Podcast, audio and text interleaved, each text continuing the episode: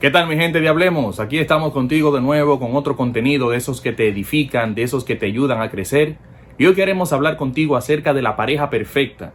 Esa idea que tenemos en mente de esa persona, ¿verdad? Como que cumple todas las expectativas, que me adivina los pensamientos, sacada de una película. La pareja perfecta, ponte los audífonos y disfruta el contenido que hemos preparado para ti.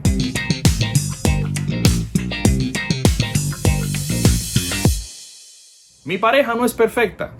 ¿Te suena la frase? ¿Y esa no era la pareja perfecta?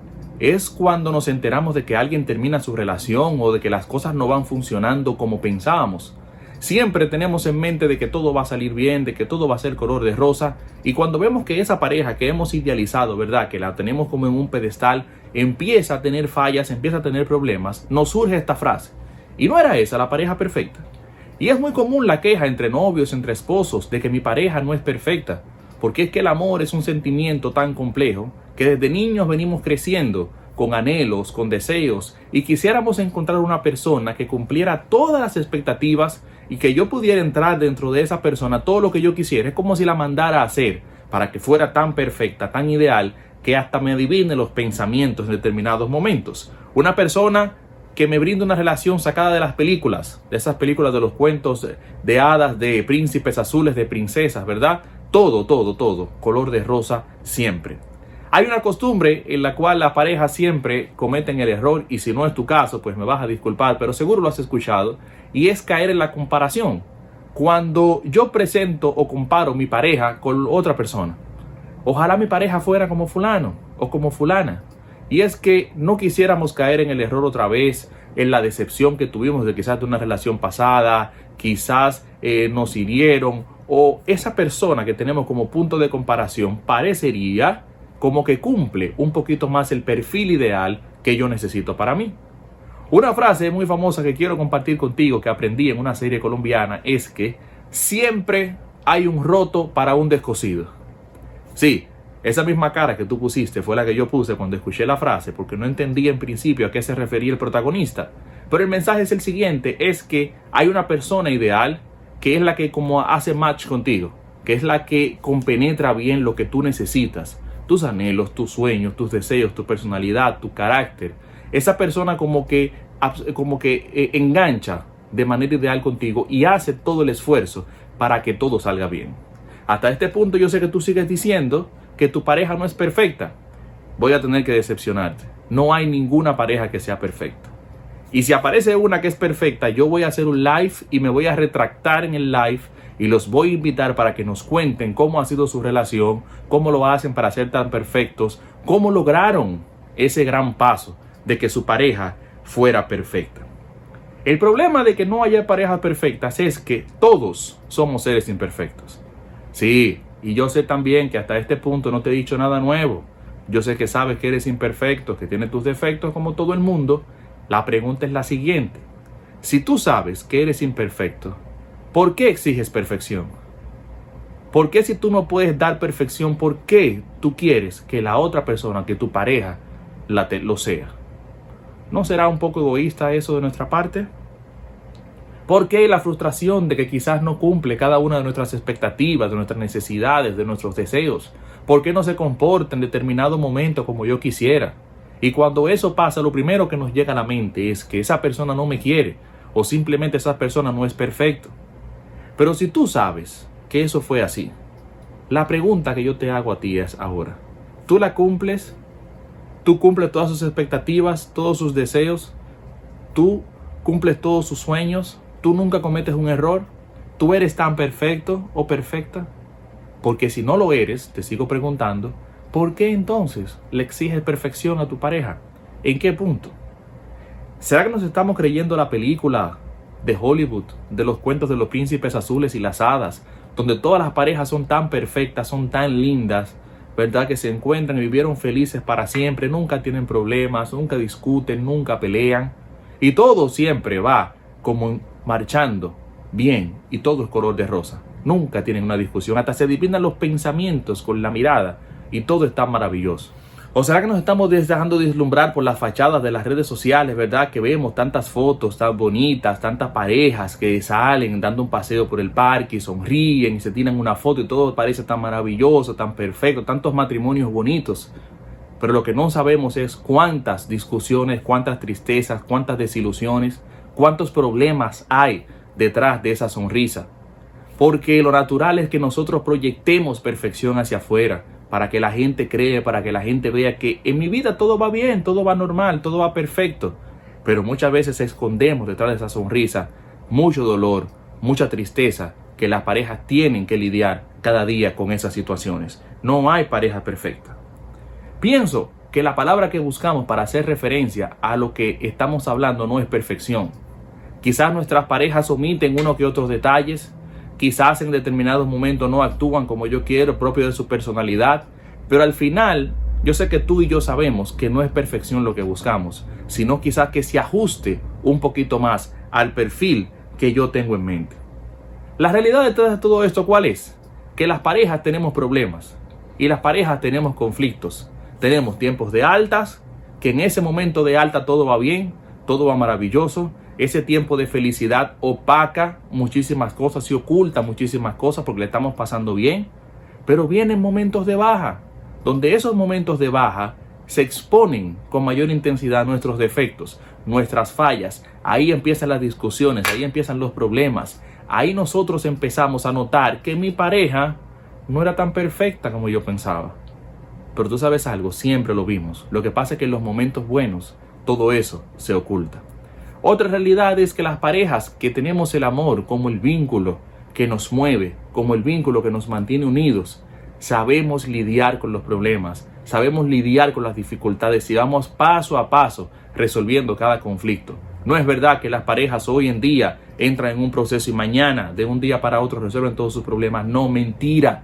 Las parejas van caminando paso a paso, se comprometen a lograr progresos y van poco a poco solucionando cada uno de esas dificultades que tienen. Las parejas no se componen de personas perfectas. Sácate eso de la mente. Se componen de parejas de personas ideales. Personas que tienen caracteres diferentes, personalidad diferentes, tienen sueños diferentes, crianzas diferentes, que después de adultos se conocen y se unen y forman una pareja, pero cada quien no es perfecto, sino ideal. Cada quien busca la mejor contraparte que lo ayude a seguir hacia adelante con sus defectos, con sus fallas, pero que procure siempre que esa persona sea feliz. Para que tú puedas manejar esa exigencia de perfección, yo te planteo lo siguiente. Primero, recuerda por qué tú elegiste esa persona. Porque si bien es cierto que no es perfecto o no es perfecta, en algún momento tú viste cualidades positivas en esa persona. Te gustó su sonrisa, te gustó su cabello, te gustó cuando te presentaste, no tuviste que fingir una pose o no tuviste que fingir ser otra persona, fuiste tú mismo, te sientes protegido o protegida por esa persona, sientes que es la persona visionaria que te puede ayudar a seguir hacia adelante, te sientes como que necesitas que esa persona te ayudara en algún momento difícil. Y viste algo positivo en ella, que te hizo interesarte, que te hizo darte la oportunidad de conocerla, de iniciar una relación. Ah, y ahora que los defectos salen a relucir, pues entonces dice que no es perfecta. Los defectos siempre estuvieron y siempre los viste. Lo que pasa es que lo que te llamó la atención opacó siempre esos defectos. Entonces, haz una lista de cuáles fueron las cosas que te hicieron mirar esa persona y que te hicieron elegir esa persona en determinado momento. Segundo, que no se te olvide que tú tienes defectos. Porque ahora hablamos de que mi pareja no es perfecta, pero ¿y yo? Yo también tengo defectos, yo también tengo fallas, tengo situaciones. Nosotros no tenemos la idea de qué tan, de qué tan pesada carga lleva mi pareja conmigo. No tenemos idea de cuáles son los sacrificios que mi pareja hace para ocultar los defectos, para eh, aceptarme con mis defectos y para poder tratar de hacer feliz a pesar de todo lo que tiene que hacer para mantenerse a mi lado. Si nosotros nos pusiéramos en la acera del frente y viéramos con lo que tiene que lidiar, hasta nos asustaríamos y diríamos, pero ¿cómo es que ella lo hace? Es sencillo, aunque no sea perfecta, puede lidiar con tus defectos, puede lidiar con tus fallas porque quiere que sean felices. Entonces, que no se te olvide que tú también tienes defectos. Tercero, tómate el tiempo de conocer a tu pareja. Y yo sé que cada vez que damos este consejo la gente piensa que queremos controlarlo, que queremos ponerle barreras y límites, que queremos decirle qué hacer. No, no, la idea no es esa. La idea es que la vida de convivencia en pareja hay que aceptarla con todo lo que conlleva. Y todo lo que conlleva tiene sus defectos, tiene sus virtudes, tiene sus momentos de alta y sus momentos de baja.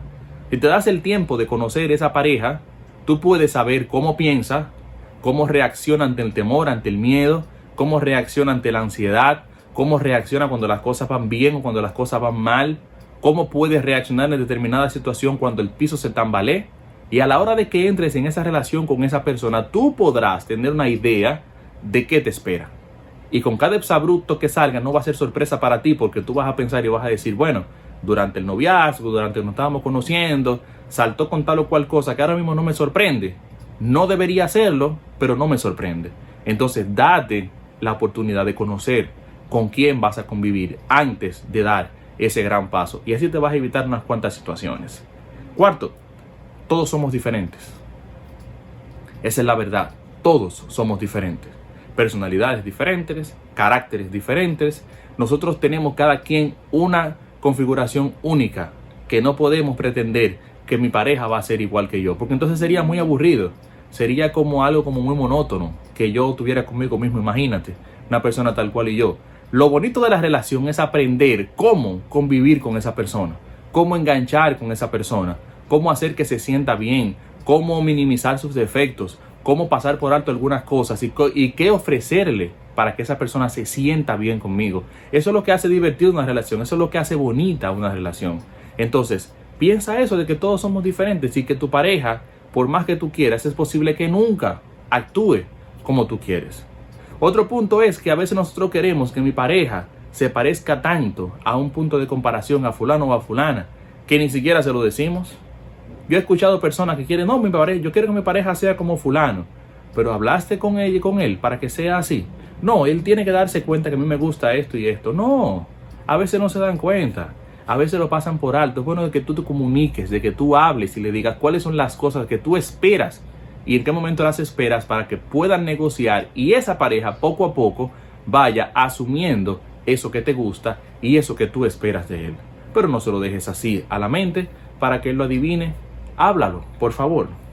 Al final de todo, la pareja perfecta no existe. O no como la tienes en la mente. No la busques, que no existe. Existe la ideal, la que se va a comprometer a luchar contigo, la que va a hacer el compromiso de hacerte feliz cada día, de poder hacerte salir una sonrisa, de en tus momentos malos estar contigo ahí levantándote, de en tus momentos buenos felicitarte por lo que hiciste. Existe esa persona que va a hacer todo lo posible para que tú tengas siempre una sonrisa en el rostro. Recuerda siempre, hay un roto para un descosido. Tu pareja ideal está por ahí, solo tienes que buscarla con calma. Aquella que haga match, aquella que compenetre con lo que tú necesitas y con lo que te hace falta para ser el contrapeso de tu vida. Los buenos resultados requieren esfuerzo, constancia y las buenas relaciones de pareja requieren un tiempo de compromiso, de conocimiento y de entrega. No busques a la perfecta, busca a la persona que sea ideal. Espero que este contenido sea de bendición para tu vida. Por favor, te pido que lo compartas con esas parejas que siempre están comparando con la perfección. Espero que le des a la campanita de suscribirte y a las notificaciones si es la primera vez que ves este contenido. Suscríbete al canal, coméntanos para que podamos seguir creciendo y seamos de bendición para otras personas. Dios te bendiga y nos vemos en la próxima.